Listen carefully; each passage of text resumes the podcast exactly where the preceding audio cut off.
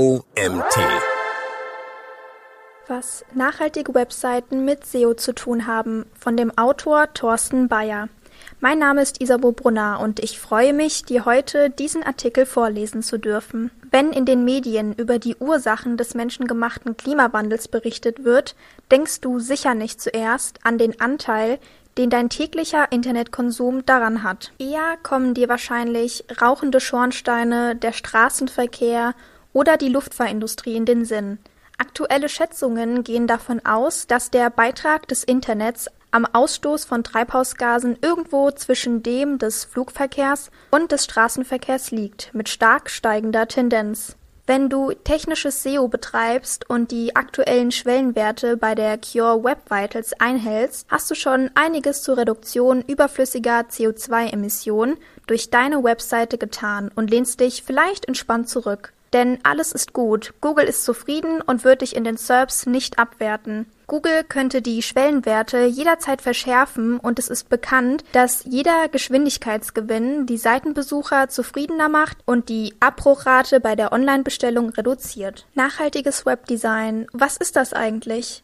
Wenn du bereit bist, noch ein paar Schritte weiter zu gehen, will ich dir zeigen, wie du CO2-Emissionen deiner Seite noch weiter reduzieren kannst. Dazu sehen wir uns an, woher der Klimawandel kommt, welchen Anteil das Internet daran hat und welche Möglichkeiten du hast, deine Webseite nachhaltiger zu machen. Du wirst lernen, wie du den CO2-Fußabdruck deiner Seite und die deiner Marktbegleiter abschätzen kannst. Wichtig dabei ist, dass du im ersten Schritt gar keine sichtbaren Veränderungen an deiner Seite vornehmen musst, um Verbesserungen zu erreichen. Ich werde dich hoffentlich dafür sensibilisieren, beim nächsten Relaunch die CO2-Emission bei der Konzeption von Anfang an im Hinterkopf zu haben.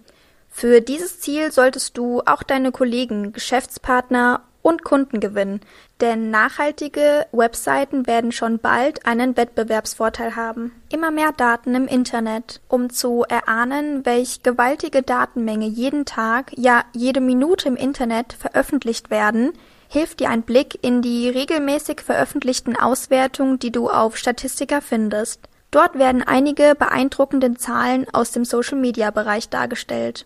Seit 2016 leben wir übrigens im Zettabyte-Zeitalter. Das bedeutet, dass der jährliche Internet-Datenverkehr erstmals die Schwelle von 10 hoch 21 Byte überschritten hat.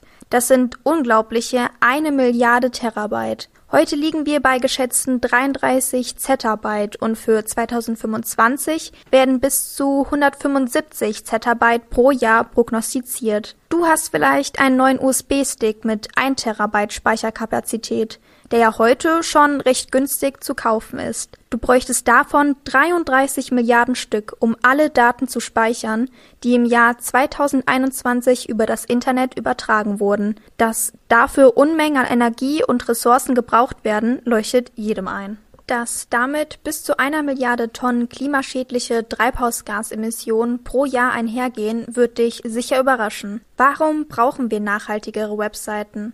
Zur Abschätzung all deiner Online-Aktivitäten kannst du mit 475 Gramm CO2-Emissionen pro Gigabyte Datentransfer rechnen. Bei großen Webseiten kommt da eine ganze Menge zusammen. Die Zahl haben die Wissenschaftler von Wholegrain Digital für den Gesamtverbrauch von Endgeräten, Netzwerken und Rechenzentren berechnet. Es handelt sich um einen globalen Mittelwert. Je nach Land und Strommix können die Werke stark abweichen. Bei grünen Rechenzentren sinkt der Wert ihren Berechnungen zufolge um ungefähr 9 Prozent auf 430 Gramm pro Gigabyte Datentransfer. Warum brauchen wir nachhaltigere Webseiten? Zur Abschätzung, diese Zahlen sind die Basis des Website Carbon Calculator, den ich dir noch im Detail vorstellen werde. Es gibt darüber hinaus weitere Tools wie EcoGrader oder Digital Beacon, ich empfehle dir die Website Carbon Calculator, weil er von den meisten Inhaltserstellern genutzt wird und alle Berechnungsgrundlagen offengelegt werden. In Kürze wird das Tool übrigens ein Update erfahren, um die neuesten wissenschaftlichen Erkenntnisse für die Berechnung zu nutzen. Die bisherigen Daten stammen aus dem Jahr 2018. Wir dürften gespannt sein. Du kannst dir folgenden Vergleich merken, um die Dimension abzuschätzen. Pro Gigabyte Datentransfer im Internet, den du übrigens beim Betrachten eines HD-Videos in 10 Minuten erreichst, werden ungefähr so viele Treibhausgase emittiert, wie du vier Kilometer mit einem konventionellen betriebenen Pkw mit Benzin- oder Dieselantrieb zurücklegst, der bei durchschnittlich 120 Gramm CO2-Emissionen pro Kilometer liegt. Ist deine Website green hosted, wären es nur 3,6 Kilometer. Der geringe Unterschied zeigt, dass du mit der Reduzierung der übertragenen Datenmengen deutlich mehr erreichen kannst als mit Ökostrom. Klimawandel und CO2-Emissionen. Vereinfacht gesprochen steigen die globalen Temperaturen proportional zum Anstieg der Treibhausgaskonzentration in der Luft an. Kohlenstoffdioxid in Klammern (CO2) hat den größten Anteil daran, gefolgt von Methan in Klammern (CH4) und Lachgas in Klammern (N2O), die primär in der Landwirtschaft eine Rolle spielen da der Effekt der einzelnen Gase unterschiedlich stark ist in Klammern (Methan ist circa 28 mal klimaschädlicher als CO2, Lachgas sogar 256 mal), rechnet man die Gesamtsumme aller Emissionen oft in CO2-Äquivalente abgekürzt CO2e) um. Diese Einheit wirst du oft in Diagrammen lesen. Für das Internet ist primär das CO2 relevant und spricht bitte nicht von CO2-Verbrauch, auch wenn du das oft lesen wirst. Als Chemiker sage ich dir, dass man CO2 nicht verbrauchen kann. Du kannst es entweder durch Verbrennungsprozesse oder beim Ausatmen freisetzen, in Klammern emittieren. Oder die Natur kann es mit Hilfe des Sonnenlichts durch Photosynthese wieder in Biomasse binden. Auch wir Menschen können es in sehr energieintensiven chemischen Reaktionen in synthetische Kraftstoffe umwandeln. Leider ist das noch sehr ineffizient, da wir seit vielen Jahren mehr fossile Energieträger verbrennen und damit CO2 freisetzen, als über die Bildung von Biomasse in Klammern Pflanzen, Getreide, Bäume, Algen etc. wieder gebunden wird, ist der globale Kohlenstoffdioxidkreislauf in den letzten Jahrzehnten immer mehr in Schieflage geraten. Um diese für die Menschheit existenziellen Probleme zu lösen, muss der Verbrauch fossiler Energieträger wie Kohle, Öl und Erdgas schnellstmöglich reduziert und die Energieversorgung auf regenerative Quellen wie Solarenergie, Wind oder Wasserkraft umgestellt werden damit die CO2-Konzentration nicht weiter steigt, im Idealfall sinkt und den Temperaturanstieg bremst. Sonst wird das Leben auf unserem Planeten in wenigen Jahrzehnten ziemlich ungemütlich werden. Woher kommen die Treibhausgasemissionen durch das Internet? Es gibt verschiedene Schätzungen, wie sich der Energieverbrauch von IT-Geräten und der Infrastruktur verteilt.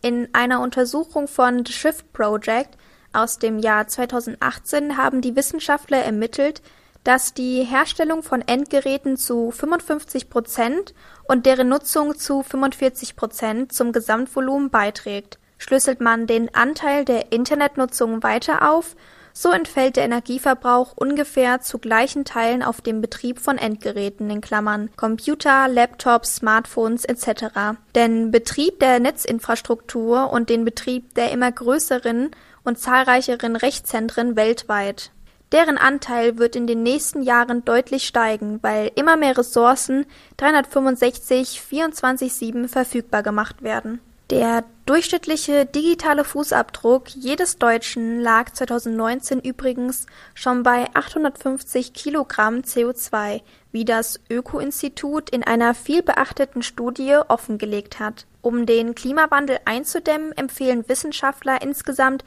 maximal zwei Tonnen CO2-Emissionen pro Jahr für jeden von uns.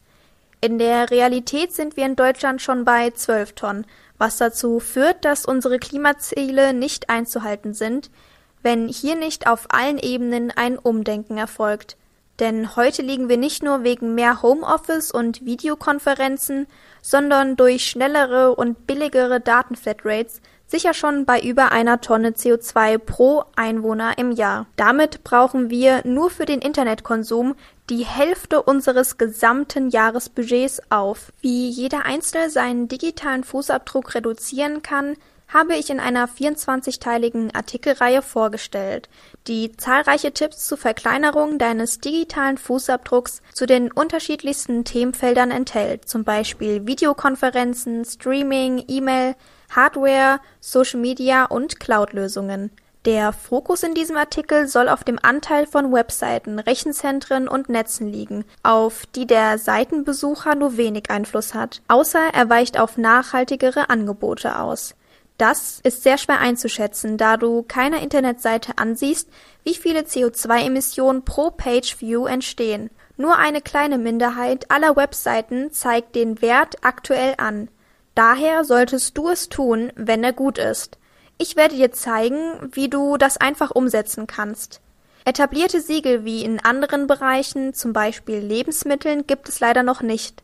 Die Verantwortung für Nachhaltigkeit einer Website liegt primär in der Hand von Agenturen, die Webseiten erstellen und Dienstleistungen wie Suchmaschinenoptimierung in Klammern (SEO) und Suchmaschinenwerbung in Klammern (SEA) anbieten. Wie kann der CO2-Ausstoß sinken? Gibt glücklicherweise eine Reihe von Handlungsoptionen, allerdings werden sie bei einem Relaunch oder der Konzeption und Erstellung neuer Internetseiten längst nicht in dem Maß genutzt, wie es möglich wäre. Wahrscheinlich aus Unkenntnis oder es wird ausschließlich auf die Optik der Seite geachtet und weniger auf die Nachhaltigkeit. Im Internet gilt vereinfacht, dass die Menge an übertragenen Daten ebenso zu einem höheren Stromverbrauch führt wie die räumliche Distanz, über die Daten übertragen werden. Ein Beispiel ist die Einbindung externer Schriften von einem Server in der USA, statt sie auf der eigenen Domain abzulegen, was technisch einfach möglich ist.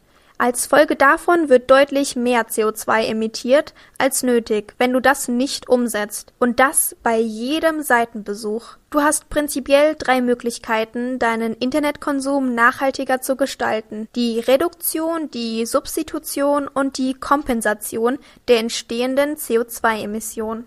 Reduktion. Am effektivsten ist es, den Stromverbrauch durch Endgeräte, Rechenzentren und Netzwerke durch geeignete Maßnahmen zu senken. Dafür solltest du beispielsweise überflüssige Ressourcen, die 365 24/7 im Internet verfügbar gehalten werden, löschen oder auf feste Speichermedien archivieren. Ebenso solltest du den Datentransfer von Webseiten durch Optimierung des Codes reduzieren und überflüssige Wegstrecken für Daten, wo immer es geht, reduzieren. Denn es macht Internetseiten schneller, was ein wichtiges Kriterium zur Erfüllung der rankingrelevanten Core Web Vitals Grenzwerte bei Google ist. Das sollte ja dein Ziel sein. Reduktion ist in jedem Fall die beste, wenn auch oft die aufwendigste Option, weil du dafür Prozesse umstrukturieren oder in die Konfiguration von Servern und dem HTML-Code von Seitentemplates eingreifen musst. Aber es lohnt sich, denn auch bei bestehenden Seiten kannst du das übertragene Datenvolumen und damit die CO2-Emissionen erfahrungsgemäß mindestens um die Hälfte reduzieren. Wenn du mehr Aufwand betreiben willst und kannst, schaffst du oft noch deutlich mehr. Und das ohne sichtbare Veränderungen für die Besucher deiner Seite. Wie du das erreichen kannst, werden wir im Detail noch sehen. Auf jeden Fall solltest du beim nächsten Relaunch ein CO2-Limit pro Jahr ins Pflichtheft aufnehmen, was direkten Einfluss auf das Design der Seite haben wird. Sie wird automatisch datensparsamer und nachhaltiger. Substitution. Die einfachste Substitutionsmöglichkeit ist der Umstieg von konventionellem Strom, der in einem Kohle- oder Kraftwerk produziert wird. Die einfachste Substitutionsmöglichkeit ist der Umstieg von konventionellem Strom, der in einem Kohle- oder Kraftstoffwerk produziert wird, auf Ökostrom, der aus Wind, Sonne oder Wasserkraft gewonnen wird.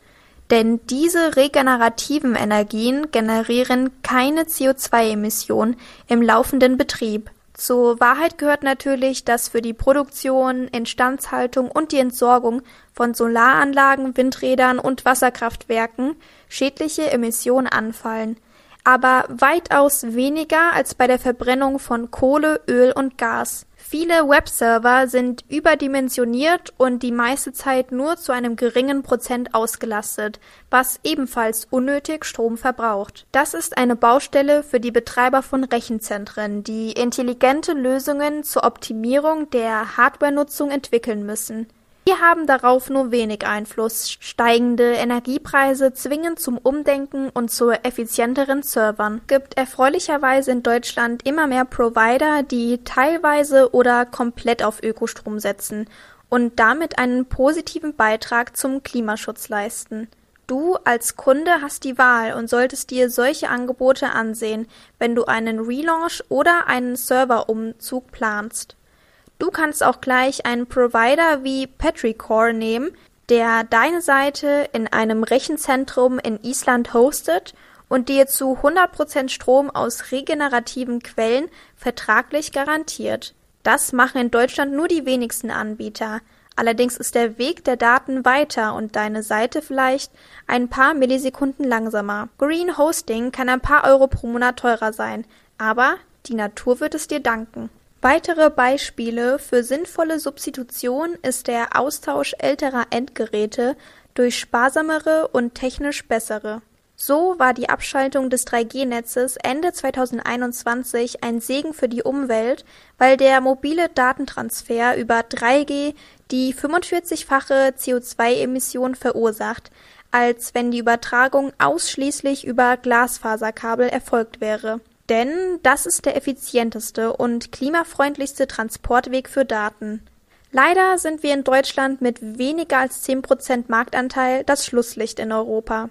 Datenübertragungen über 5G sind immerhin noch um einen Faktor 2,6 besser als über das 4G-Netz in Klammern LTE.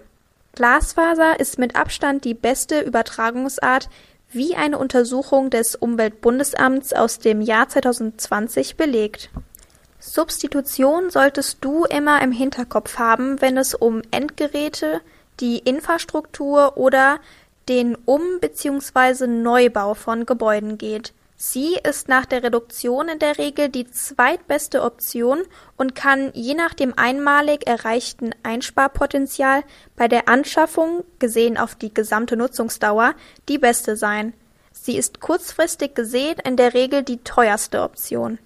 Kompensation. Wir können die alle CO2-Emissionen durch Reduktion und Substitution verhindern. Neben den schon angesprochenen Herstellungs- und Betriebskosten ist es zwar positiv, wenn du zu Hause oder im Unternehmen Ökostrom nutzt. Wenn du auf Webseiten zugreifen musst, die in einem Rechenzentrum liegen, das mit konventionellem Strom betrieben wird, entstehen trotzdem klimaschädliche CO2-Emissionen. Das gleiche gilt für den Weg der Daten dorthin und zurück.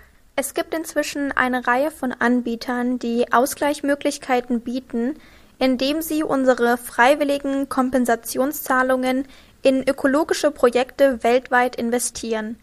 Die sollten durch die Anpflanzung von Bäumen, Schilf oder die Umwandlung von CO2 in Pflanzenkohle in Klammern (als Dünger) dazu beitragen, die Folge des Klimawandels abzumildern. Bekannte Anbieter sind Climate Partner und Atmosphere noch relativ neu ist C2O. Ein anderes Beispiel ist die ökologische Suchmaschine Ecosia, die für jede über sie gestellte Suchanfrage einen Beitrag für das Pflanzen von Bäumen spendet. Allerdings greift Ecosia auf die Datenbasis der Suchmaschine Bing zu, die aktuell noch mit konventionellem Strom betrieben wird. An diesem Beispiel siehst du direkt die Problematik von Kompensationsangeboten, wie gut sie auch gemeint sind. Denn Kompensation hat drei Nachteile. Sie ist bisher freiwillig und Aufforstungsprogramme helfen uns bei der Erreichung der Klimaziele bis 2030 nur bedingt, weil Biomasse erstmal wachsen muss, um das CO2 zu binden, was wir damit kompensieren wollen. Und finanzstarke Unternehmen sehen in Kompensationszahlungen den bequemsten Weg, um sich die weitaus mühsameren Anstrengungen bei der Substitution und Reduktion von CO2-Emissionen zu sparen. Es gibt Berichte, dass der Umweltverbrauch trotz solcher Klimaschutzprojekte in Entwicklungsländern weiter steigt. Das gleiche Problem kennen wir in der Großindustrie bei Emissionshandel mit CO2-Zertifikaten, die man von ärmeren Ländern kauft, die sie gar nicht in Anspruch nehmen. Das bringt zwar Geld für Klimaprojekte, senkt die globalen CO2-Emissionen aber leider nicht. Hier ist der Weg zum viel kritisierten Greenwashing nicht weit oder schon überschritten.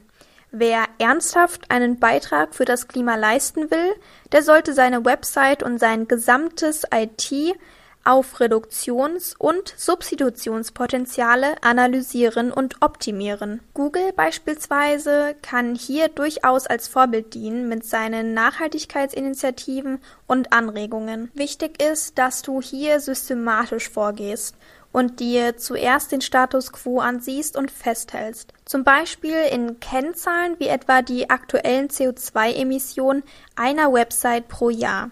Denn nur so kannst du die erzielten Einsparungen und den Weg dorthin in einem Digital Detox Project exakt dokumentieren. Das macht sich gut in jeder internen Präsentation und eignet sich hervorragend für die Öffentlichkeitsarbeit, wenn es wirklich ernst gemeint ist. Denn Kunden und Besucher legen auf Nachhaltigkeit immer mehr Wert und es ist nie verkehrt, der Vorreiter zu sein.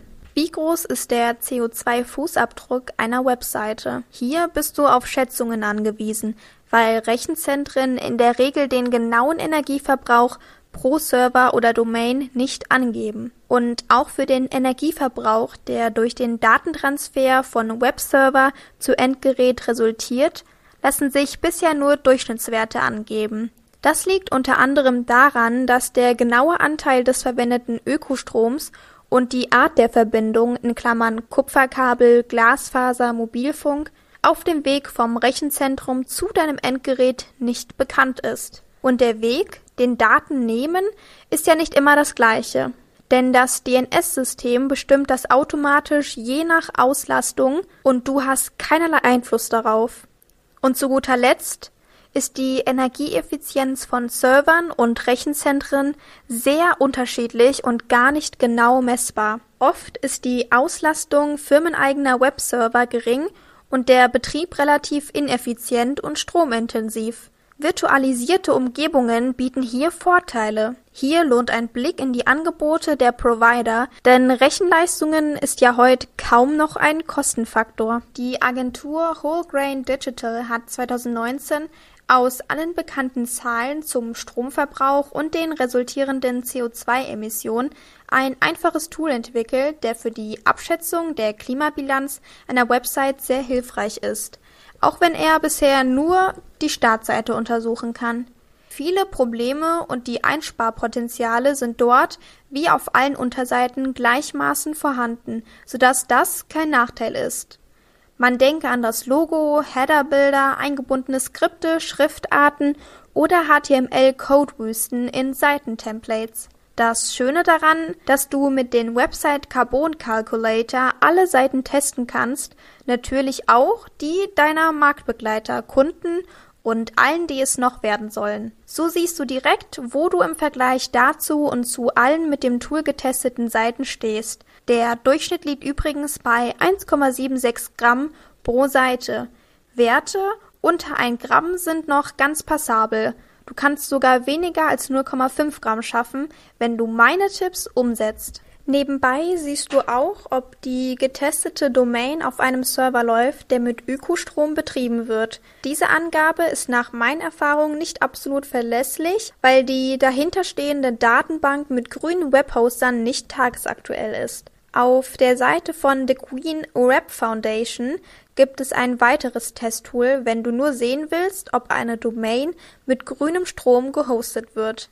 Im Reiter Tool findest du unter dem Menüpunkt Hosting Directory ein Verzeichnis von knapp 360 Providern in 27 Ländern, die aktuell Hostingtarife mit Ökostrom anbieten. Du solltest dich nicht nur darauf verlassen, denn Anbieter können dort durchaus noch nicht eingetragen sein oder zu Unrecht auftauchen, weil sie aus Kostengründen wieder zu konventionellem Strom gewechselt sind. Daher solltest du dich zusätzlich auf der Homepage deines Hosters informieren oder beim Support nachfragen. Damit kannst du übrigens alle externen Dienste prüfen, wie beispielsweise Content Delivery Networks in Klammern (CDN), Webfonts, Widgets etc. Bei mehreren Optionen eine mit Ökostrom betriebene wählen. Cloudflare, das wahrscheinlich meistgenutzte CDN, ist erfreulicherweise green-hosted, denn den Test solltest du natürlich auch für deinen Newsletter-Versender oder alle Cloud- und SaaS-Lösungen machen, die ihr firmenintern nutzt. Die gute Nachricht ist, es gibt immer mehr klimabewusste Dienstleister, aber auch große Anbieter reagieren auf Kundennachfragen und bieten Green Hosting an. Das muss übrigens nicht teuer sein und wenn, ist es eine sehr sinnvolle Investition für ein Unternehmen, die besser als jedes Kompensationsprogramm ist. Ich überlege oft, dass die Mitarbeiter und manchmal sogar die Firmenleitung überhaupt nicht wissen, ob die eigene Internetseite bei einem grünen Webhoster liegt. In meinen Vorträgen werden bei der Vorstellung des Carbon Calculator die Handys gezückt und der Test mit der eigenen Kundenseite gestartet. Es folgen überraschende Gesichter und viel Gesprächsbedarf. Mit dem CO2-Wert aus dem Carbon Calculator und der Zahl der Page Impressions deiner Webseite kannst du die CO2-Emission pro Monat oder Jahr relativ leicht abschätzen und wirst wahrscheinlich überrascht bis schockiert sein, was bei deiner Website pro Jahr zusammenkommt. Wenn du genauer ermitteln willst, wie viele CO2 deine gesamte Website emittiert, kannst du noch einen Schritt weiter gehen. Den gesamten Datentransfer aller Seiten, Skripte, Medien etc. deiner Webseite kannst du aus dem Serverlog-Files mit einem Statistiktool wie Analog oder AWE Stats ermitteln oder dein Provider zeigt dir die Information irgendwo im Kunden-Backend an. Du kannst aus dem Carbon Calculator den CO2-Fußabdruck deiner Startseite und dem Gesamtvolumen abschätzen. Wenn dir das alles zu kompliziert ist, hast du vielleicht Zugriff auf das kostenpflichtige SEO-Tool von Ride. Es liefert dir exakte Zahlen und bietet die Möglichkeit, Kompensationsauszahlungen bei der Climate Partner zu leisten. Ich würde an Kompensationen erst am Ende denken und zuerst alle Reduktionspotenziale ausschöpfen. Denn alle Optimierungen deiner Seite haben sofort einen positiven Effekt und nicht erst in einigen Jahren. Wenn deine Startseite beispielsweise 10.000 Page Impressions pro Monat hat und 3 Gramm CO2 pro Aufruf emittiert, resultieren daraus 360 Kilogramm CO2 pro Jahr. Und das nur für diese eine Seite deiner gesamten Homepage. Wenn du den Datentransfer nach einer umfassenden Analyse mit nachfolgender Optimierung auf 1 Gramm CO2 pro Page Impression reduzierst, sparst du allein für diese eine Seite 240 Kilogramm CO2-Emissionen pro Jahr ein. Je mehr Zugriffe, desto höher ist die absolute Einsparung. Es liegt in der Verantwortung von Agenturen, die Seite so zu konzipieren, erstellen warten und zu optimieren, dass die Umwelt im Blick haben und ihre Kunden dafür sensibilisieren, wenn diese sehr aufwendige Layouts haben wollen. Denn der Seitenbesucher weiß davon in der Regel nichts und kann nichts daran ändern, weil er die CO2-Emission seiner Seitenbesuchs gar nicht einfach ermitteln kann. In Klammern, ihr wisst ja jetzt, wie es geht. Er ärgert sich höchstens über einen schleppenden Seitenaufbau, denn die Ursache dafür ist in der Regel überflüssiger, umweltschädlicher Datenballast und in den seltensten Fällen eine langsame Verbindung zum Rechenzentrum, in dem die Seite gehostet wird. Wie sich kleinere Zahlen summieren können, zeigt ein Vergleich von Google und Bing. Sechs Milliarden Google-Suchen, Sechs Milliarden Google-Suchen täglich generieren 1500 Tonnen CO2-Emissionen an jedem einzelnen Tag. Pro Jahr sind das knapp 550.000 Tonnen nur für die Google-Suchen. Mit ungefähr 600 Millionen Suchanfragen täglich kommt Bing auf 500 Tonnen. Jede Suche bei Bing generiert dreimal so viele Emissionen wie bei Google – hauptsächlich wegen des großen, hochaufgelösten Hintergrundbilds. Hätte Bing das gleiche Suchaufkommen wie Google, wären es knapp 5000 Tonnen CO2 pro Tag und über 1,8 Millionen Tonnen pro Jahr. Erschwerend hinzu kommt, dass Bing im Gegensatz zu Google noch keinen Grünstrom nutzt. denn das generiert nochmal 9% mehr CO2-Emissionen, wenn man dem Website Carbon Calculator Glauben schenkt. Je mehr Zugriffe Webseiten haben, desto größer ist das absolute Einsparpotenzial an klimaschädlichen CO2-Emissionen. Jede kleinere Website kann genauso ihren Beitrag leisten, denn in diesem Fall gilt, wie bei allen Datenübertragungen im Web, Kleinvieh macht auch Mist. Die Zahl der Webseiten mit großem Optimierungspotenzial geht in die Millionen. Auch die Umweltfolgen durch Videoplattformen wie YouTube oder Streaming-Angebote für Netflix will ich gar nicht denken. Wie wird eine Website nachhaltiger? Wenn du deine Seite oder die deiner Kunden getestet hast, willst du wahrscheinlich direkt in die Analyse gehen, was du im Detail tun kannst, um die Klimabilanz zu verbessern. Hier gilt wie bei allen SEO-Maßnahmen, zuerst muss man ein vollständiges Audit machen oder einen spezialisierten Dienstleister wie uns hinzuziehen, um die Low-Hanging Fruits zu ermitteln und den Kosten- und Nutzenaufwand abzuschätzen. Ansonsten kannst du dich hier leicht verzetteln und Optimierungsmaßnahmen anstoßen, die viel Zeit kosten und im Endeffekt nur wenig CO2-Emissionen einsparen.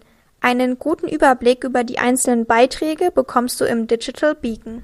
Da du teilweise tief in die Serverkonfiguration eingreifen musst, solltest du keine Angst vor Änderungen an der HTACCESS-Datei oder anderen Konfigurationsdateien haben. Wenn du nicht weißt, was das ist, frag unbedingt einen Fachmann, denn Fehler können deine Seite massiv schaden oder zum Totalausfall führen. Viele Optimierungen kannst du direkt im Content-Management-System oder bei der Vorbereitung von Icons, Bildern und Videos zur Veröffentlichung auf der Seite umsetzen. Medien in Klammern Bilder, Icons, Videos, Schriftarten, PDFs. Hier liegt das größte Einsparpotenzial bei der überwiegenden Zahl aller Webseiten, denn die reinen Texte machen nur einen minimalen Teil am gesamten Datenvolumen aus, solange sie nicht im PDF-Format angeboten werden. PDF-Dateien solltest du generell meiden und wenn du sie unbedingt brauchst, optimiere sie für die Darstellung auf Webseiten und gib hinter jedem Link die Dateigröße an. So können die Nutzer selbst entscheiden, ob sie die Datei herunterladen oder nicht. Bei Bilddateien sind die richtigen Skalierungen die verlustfreie Komprimierung und die Wahl des richtigen Formats das größte Hebel, um das Datenvolumen ohne sichtbare Veränderung der Anzeigequalität zu reduzieren. Das bedeutet beispielsweise, dass du Bilddateien nie über die HTML-Befehle Height and Width auf anderen Maße verkleinern solltest, in der du sie auf dem Server gespeichert hast.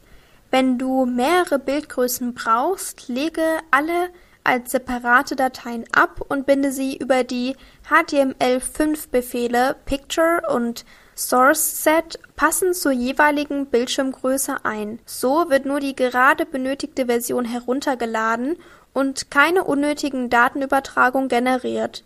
Für Thumbnails in Übersichten sollte es ein eigenes kleines Bild geben, anstatt das Originalbild herunterzuskalieren. Ich hatte mal einen Fall, bei dem 20 jeweils 2 Megabyte große hochauflösende Bilder auf einer Übersichtsseite mit 20 Thumbnails mit Width and Height herunterskaliert und angezeigt wurden. Dabei hätte das Datenvolumen durch 20 kleine Einzelbilder gefühlt um 99,9 Prozent reduziert werden können. Solche Fehler passieren aus Unachtsam und Bequemlichkeit öfters als du denkst. Außer einer langsameren Seitenladezeit hat das kaum Folgen für die Sichtbarkeit bei Google, ist in der Summe enorm schädlich für die enorm und völlig unnötig.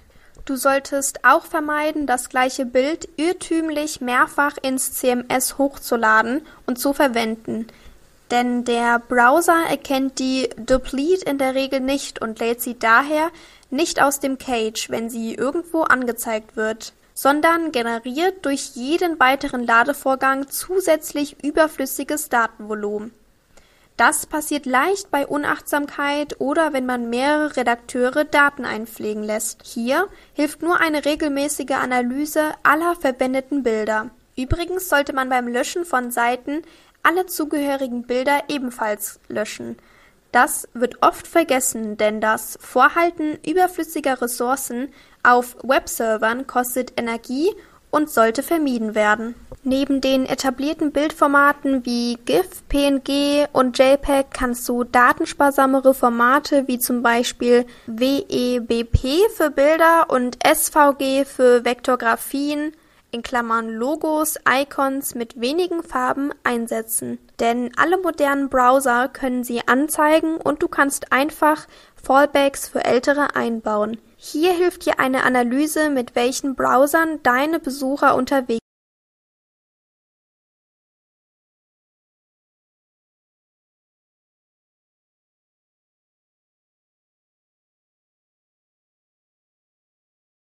Prioritätsliste auf der Seite Can I Use hilft dir abzuschätzen, ob der Aufwand sich lohnt oder ob du noch abwarten solltest. Das relativ neue AVEF-Format würde ich beispielsweise noch nicht verwenden, obwohl es nochmal deutlich höhere Compression Rates und kleinere Dateien verspricht. Aktuell unterstützen es noch zu wenig Browser. Fotografien sind auf jeden Fall ein einfacher Mehrwert für jede Seite, da sie unabhängig von der benötigten Größe gestochen scharf bleiben. Du musst sie nur in einer Größe speichern und kannst sie in jeder beliebigen Größe ohne Qualitätseinbußen verwenden. Das Datenvolumen ist immer das gleiche, wobei echte Nerds selbst da noch Daten einsparen können, weil Photoshop und andere Programme die Vektordateien generieren, jede Menge überflüssigen Code in die Dateien schreiben und die einfachen Befehle für geometrische Formen wie Kreise und Rechtecke nicht kennen. Wer sich traut, kann Vektorgraphien mit einem Texteditor bearbeiten und nach Herzenslust optimieren. Eine einfache Anleitung zur Bearbeitung von SVG-Dateien findest du zum Beispiel bei W drei Schools. Ich habe bei einem Set runder Icons mal über 70% Datenvolumen eingespart,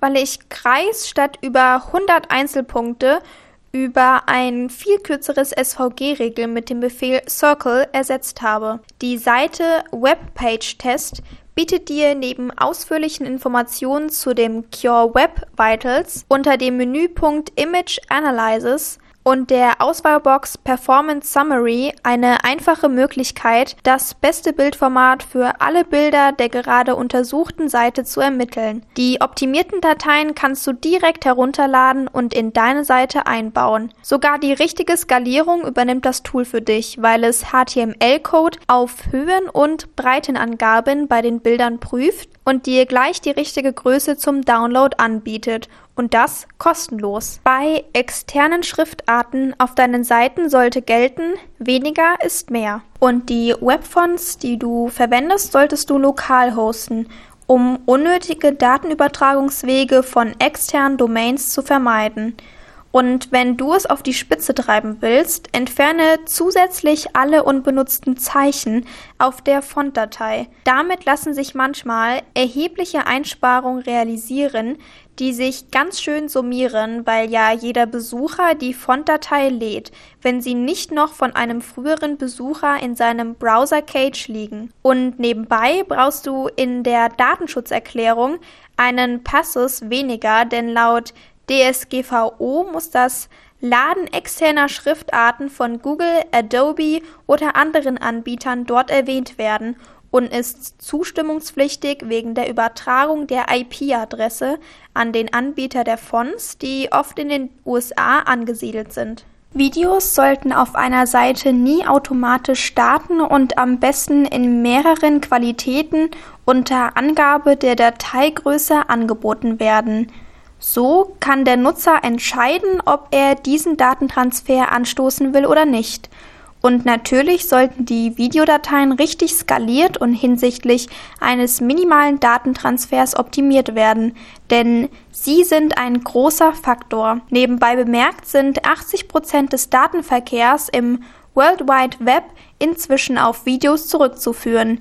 Jede Optimierung hier hat daher großen Einfluss auf die Klimabilanz des Internets. Darüber hinaus leisten Lazy Loading einen Beitrag zur Reduktion des Datentransfers, da Bilder und Videos erst geladen werden, wenn sie auf dem Bildschirm beim Scrollen sichtbar werden. Oder sie sind noch im Browser-Cage des Besuchers von einem früheren Besuch und werden nicht nochmal vom Webserver heruntergeladen.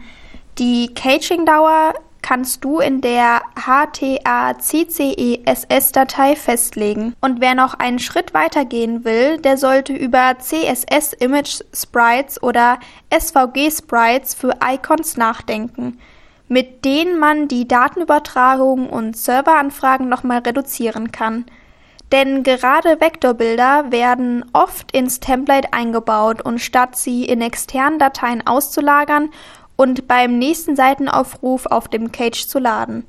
Mit SVG Sprites kannst du alle Icons in einer Datei packen und ganz einfach Hoover-Effekt direkt per CSS-Befehl realisieren. Du brauchst dann nicht mehr zwei oder mehr Einzelbilder in unterschiedlichen Farben, um solche Features zu realisieren. Auch das reduziert das Datenvolumen. Änderungen im laufenden Betrieb umsetzen. Viele dieser Optimierungen kannst du im laufenden Betrieb umsetzen, da du nur teilweise in den HTML-Code eingreifen musst. Oder es sind nur kleine Anpassungen in den Seitentemplates. Sehr nützlich sind kostenlose Tools wie TinyPNG, mit dem du auf einem Schlag hunderte Bilddateien in allen gängigen Formaten analysieren und verlustfrei komprimieren kannst. Du wirst dich wundern, wie viel Kilo, wenn nicht Megabyte überflüssiges Datenvolumen du damit einsparen kannst. Und jedes Mal, wenn die Grafik zukünftig von einem Besucher geladen wird, gibt es den gleichen Einsparungseffekt. Als netter Nebeneffekt wird die Seitenladezeit sofort reduziert, was zu besseren Core Web Vital Werten in Google führt und die Besucher durch geringere Absprungsraten und höheren Zufriedenheit honorieren werden. Bei der zukünftigen Erstellung von Medien solltest du gleich alles im richtigen Format und in der richtigen Größe erstellen, um dir doppelte Aufwände zu ersparen. Dazu gehört natürlich die Schulung und Sensibilisierung aller, die Mediendateien erstellen und einpflegen. Wenn sie den Umweltnutzungen solcher Optimierungen erkennen, kannst du sie leichter mitnehmen und für ein Digital Detox Project deiner Seite gewinnen. Bei einem Relaunch sollte die gesamte Seitenstruktur vielleicht mit weniger oder kleineren Bildern ausgelegt werden. Hierfür gibt es inzwischen zahlreiche spezialisierte Webdesigner und Freelancer, die sich diesem wichtigen Thema verschrieben haben. Auf der Seite guteseite.org findest du eine umfangreiche Zusammenstellung möglicher Dienstleister rund um das Thema nachhaltige Webseiten. HTML-Code. Wenn du alles umgesetzt hast und dich in den letzten 10 bis 20 Prozent der möglichen Optimierungen zuwenden willst, kommst du um einen detaillierten Blick in den HTML-Code nicht herum. Du kannst ihn dir mit jedem Browser über die Funktion Seitenquelltext anzeigen ausgeben lassen. Wenn du jetzt viele Leerzeilen oder Kommentare siehst, solltest du das alles eliminieren, weil es überflüssigen Datentransfer bei jedem einzelnen Seitenabruf ist. Statt mehrere Leerzeichen hintereinander solltest du Tabulatoren nutzen, wenn du den Code strukturieren willst. Ebenso besteht Handlungsbedarf, wenn du CSS-Anweisungen und JavaScript-Code ausmachst. Das ist an dieser Stelle unnötiger Ballast, den man relativ leicht aus dem Seitentemplate entfernen kann. CSS und JavaScript-Codes solltest du, wann immer es geht, in den externen Dateien auslagern. Sie werden dann nur einmal geladen und nicht bei jedem weiteren Seitenaufruf. Eine vollständige Optimierung von CSS-Dateien ist eine Wissenschaft für sich und es gibt umfangreiche Tutorials, die sich nur damit befassen. Denn du kannst damit nicht nur das Datenvolumen reduzieren, sondern machst die Seiten durch die Vermeidung doppelter und die Verwendung eindeutiger Deklarationen schneller. Das ist relativ aufwendig und du solltest dich erst am Ende deiner Optimierung darum kümmern. Sinnvoll kann eine Komprimierung mit einem Tool wie Minifile Code wenn du selten etwas daran änderst, sein. Die Dateien lassen sich zur Bearbeitung damit auch wieder dekomprimieren. Die Verwendung absoluter Serverpfade href shop statt href https domain.de shop im Body-Bereich der Seite kann den Code ebenfalls entschlanken und das Datenvolumen um einige Prozente reduzieren. Im Head-Bereich solltest du sicherheitshalber beim vollständigen Pfad inklusive Domainname bleiben, da manche Suchmaschinenbots andernfalls Probleme machen, weil sie die Pfade als relative fehlinterpretieren. Das kann fälschlicherweise den Crawler fehlleiten und zu vielen 404-Fehlern führen. Da hilft ein zusätzliches Base href https Domain nicht unbedingt, wie ich aus eigener Erfahrung weiß. Ins gleiche Horn stoßen kurze Namen für ID- und Klassenselektoren in Stylesheets, JavaScript-Funktionen, Verzeichnis und Dateinamen. An dieser Stelle wird oft unnötiges Datenvolumen generiert, was sich innerhalb einer HTML-Datei zu ein paar Prozenten Einsparpotenzial summieren kann. Nebenbei erhöht eine Bereinigung die Lesbarkeit des Codes bei Debuggen. Jeder von uns kennt Clickmonster von mehreren hundert Zeichen in einzelnen URLs, die sich natürlich im HTML-Code der Seite wiederfinden und für Klimabilanz der Seite optimiert werden sollte. Du solltest wirklich alle überflüssigen Elemente entfernen, wenn du das Template aufräumst. Das ist ein einmaliger Aufwand, der sich später bei jedem Seitenaufruf auszahlt. Dazu gehören beispielsweise überflüssige Meta-Tags oder alte Codefragmente wie Browserweichen, die du heute gar nicht mehr verwenden musst. Wenn du die letzten Prozente herausholen willst, kannst du hier den Code komprimieren und auf eine einzige Zeile eindampfen. CMS-Systeme bieten dafür Plugins an. Du wirst erstaunt sein, dass mit solch einfach klingenden Optimierungsmaßnahmen im HTML, CSS und JavaScript-Code die übertragenen Datenmengen um 10 bis 20 Prozent reduziert werden kann, in Extremfällen sogar noch mehr. Und das bei jedem Seitenaufruf. Über Optimierungen am PHP-Code reden wir hier noch gar nicht mal. Da wäre ebenfalls noch viel Einsparungspotenzial vorhanden. Hier liegt der Ball bei den Entwicklern von dem Content-Management-Systemen. Zur Wahrheit gehört an dieser Stelle, dass viele Content-Management-Systeme extrem viel derartigen Datenmüll generieren, den du teilweise nur sehr schwer oder gar nicht eliminieren kannst. Denn dafür musst du selbst tief ins System eingreifen und beim nächsten Update könnten deine Optimierungen wieder überschrieben werden. Daher bleibt zu hoffen, dass die Anbieter hier selbst aktiv werden oder du machst solche Faktoren zu einem Kriterium beim nächsten Relaunch. Denn Templates können qualitativ sehr unterschiedlich sein, wenn man das Datenvolumen betrachtet. Externe Inhalte. Darüber hinaus solltest du iFrames mit externen Inhalten generell meiden, denn so wird viel überflüssiger Datentransfer über weitere Distanzen generiert, der oft gar nicht wahrgenommen wird, weil der Besucher schon weiter gescrollt oder gewischt hat.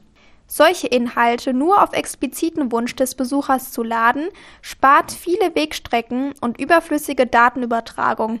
Die DSGVO hat hier viel Gutes bewirkt, denn alle externen Inhalte müssen seitdem in der Datenschutzerklärung explizit deklariert werden. Das kann man sich sparen, wenn man darauf verzichtet.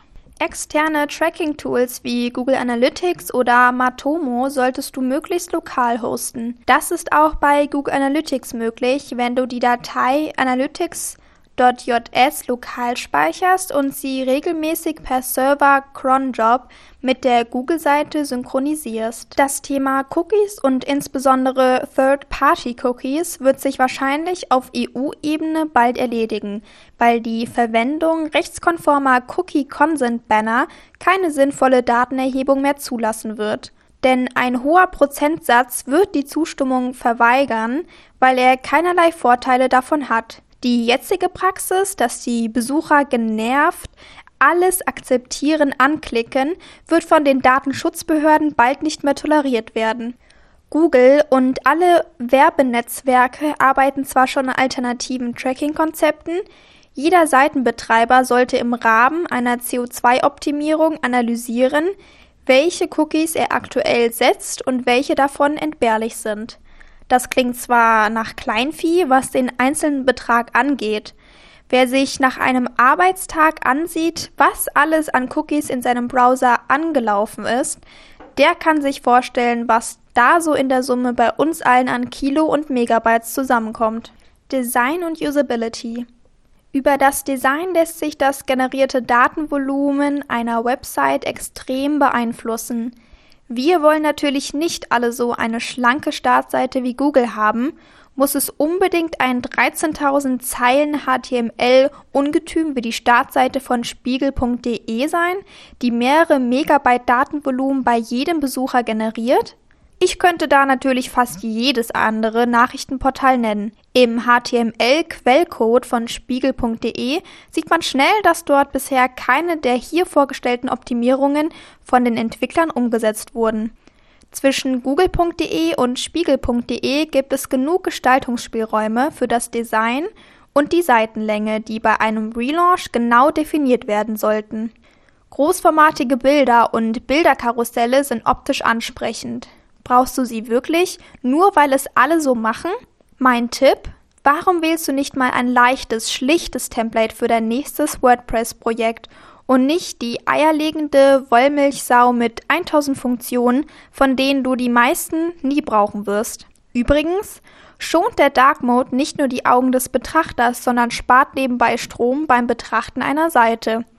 Schätzungen gehen von bis zu 50 Prozent aus. Du solltest sowas optional anbieten, wie es manche Nachrichtenseiten oder Microsoft Office und viele andere Softwareanbieter bereits machen, obwohl es Webdesignern vor Herausforderungen stellen kann. Eine hohe Benutzerfreundlichkeit, gute Suchfilter, eindeutige URLs ohne Duplicate Content tragen zu weniger Seitenanfragen und damit einem geringeren Datenvolumen bei. Das gleiche gilt natürlich für das Newsletter-Design und serverseitig generierten E-Mails. Da lassen sich bei Bildern und Logos oft ebenfalls enorme Einsparungen durch Komprimierungen erreichen. Auch die Optimierung grafiklastiger Footer von Firmen-E-Mails kann die Nutzererfahrung verbessern. Das ist ein Tipp für deine IT-Abteilung, die du für das Projekt gewinnen solltest. Du vermeidest auch überflüssige CO2-Emissionen, wenn du weniger Ressourcen dauerhaft online verfügbar hältst. Das bedeutet unter anderem, inaktive Nutzeraccounts zu löschen, keine älteren Backups und Logfiles auf dem Webserver dauerhaft vorzuhalten, Newsletterverteiler, um ungültige Adressen zu bereinigen und natürlich auch Inhalte von der Website zu entfernen, die keine Zugriffe mehr generieren, weil sie veraltet sind. Oder du überarbeitest sie, denn nur mit Zugriffen haben sie auch einen Wert für deine Seite. Auch Google weiß das alles und wenn es zu viele Inhalte ohne Suchvolumen gibt, kann das insgesamt schädlich sein für deine Rankings dort. Nachhaltigkeit und Core Web Vitals. Die drei zentralen Kenngrößen LCP, FID und CLS zur Berechnung der Core Web Vitals stehen im direkten Zusammenhang zu den CO2-Emissionen einer Webseite. Gute Werte bedeuten schnelle und datensparsame Webseiten, sodass eine Suchmaschinenoptimierung generell einen positiven Effekt auf die Nachhaltigkeit einer Website hat. Was die Core Web Vitals noch nicht berücksichtigen, ist der Einsatz von Ökostrom. Wenn man sich anschaut, wie wichtig Google das Thema Nachhaltigkeit ist, kann sich das vielleicht in Zukunft ändern. Fazit. Der Strom- und Ressourcenverbrauch durch unsere Internetnutzung die Rechenzentren und die Herstellung von Endgeräten hat einen immer wichtigeren Teil an menschengemachten Klimawandel durch die daraus resultierenden Treibhausgasemissionen. Daher geht das Thema Nachhaltigkeit im Internet jeden an. Einen großen Beitrag zur Reduzierung des weiter stark ansteigenden Datenverkehrs kann die Optimierung von Webseiten leisten. Denn dadurch reduziert sich das Datenvolumen bei jeder Page Impression in der Regel um mindestens 50 Prozent, manchmal noch deutlich mehr. Und das ohne sichtbare Veränderung für den Besucher durch die Reduzierung oder das lokale Hosten von Inhalten, die von externen Quellen eingebunden werden, lassen sich Datenwege reduzieren und Strom sparen. Und dein nächster Webhoster sollte grün sein, wenn er es nicht schon ist. Zu guter Letzt solltest du alle Emissionen, die nicht durch Reduktion und Substitution vermieden werden können, über eines der zahlreichen Ausgleichprogramme kompensieren dann sind deine Online-Aktivitäten quasi klimaneutral und du hast für deine Webseite oder Webseiten einen positiven Beitrag zum Klimaschutz geleistet. Denn das sollte dein Ziel bei all deinen zukünftigen Online-Aktivitäten sein. Checkliste. Überflüssige Datentransfers reduzieren. Bilder, Icons. Richtig skalieren, verlustfrei komprimieren, datensparsamstes Format wählen, Duplemente vermeiden, SVG-Sprites nutzen. Bilder und Icons. Diese solltest du richtig skalieren, verlustfrei komprimieren, datensparsames Format wählen, Duplemente vermeiden und SVG-Sprites nutzen. Videos. Diese sollten nicht automatisch starten, mehrere Qualitäten anbieten, Dateigrößen anzeigen und Videodateien optimieren. Webfonts. Diese sollten lokal gespeichert werden, die Zahl der verwendeten Schriftarten reduziert und ungenutzte Zeichen aus den Fontdateien entfernt werden.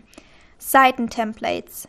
Alles Überflüssige löschen, zum Beispiel Kommentare, veraltete Meta-Tags, Leerzeichen und Leerzeilen.